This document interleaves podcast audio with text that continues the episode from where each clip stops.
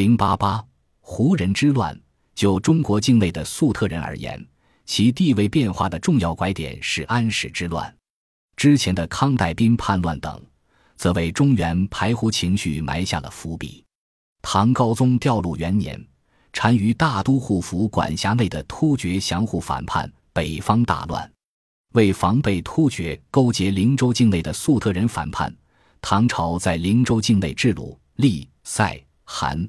一弃六个羁縻州，史称六胡州，授予九姓胡各部族首领相应官职。到了开元九年，六胡州居民因苦于赋役，以康代兵为首，康、安、和、石等众多九姓胡聚众为乱，攻陷六胡州。同年，康代兵被俘，宋京斩杀。次年，康氏家族的康院子重新起事，唐朝再次平息反乱。复置鲁州、利州、契州、塞州。同年，唐朝强制迁徙六胡州叛众五万余人于中原腹地。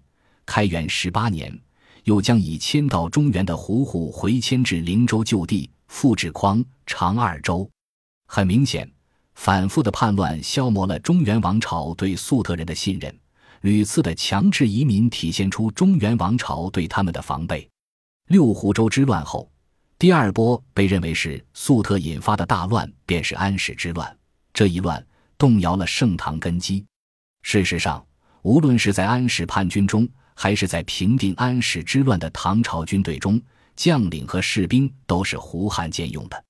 安史叛军中并不全是胡人出力，唐朝这边也有仆固怀恩、安仲章等有外族背景的将领，故而大多学者认为。安史之乱应定性为争夺统治权力的斗争，而不是不同民族间的斗争。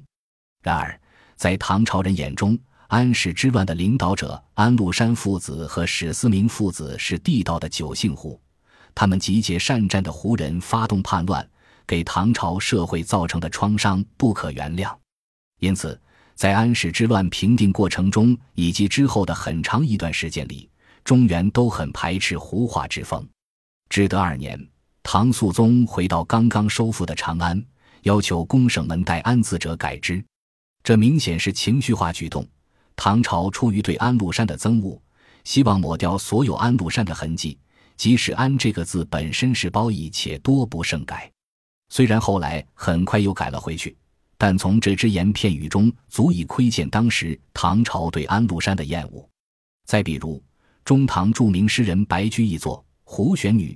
将动乱与杨贵妃和安禄山的《胡旋武记》相关联，其文学作品将胡化导致安史之乱的观点以及对胡人、胡风的迁怒广泛的传播了出去。胡旋女出康居，徒劳东来万里余。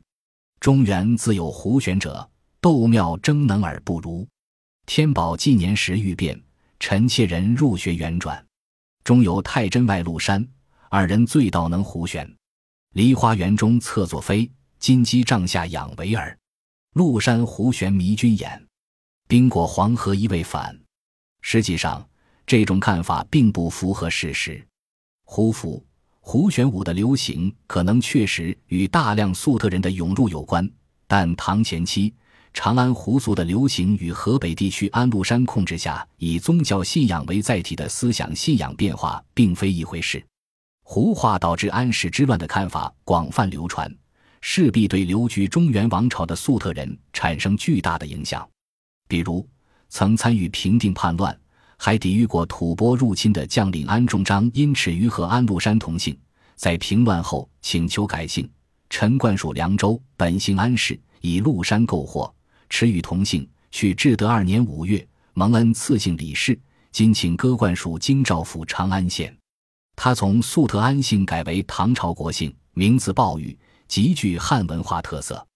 官员将领尚且如此，民间粟特人的处境可想而知。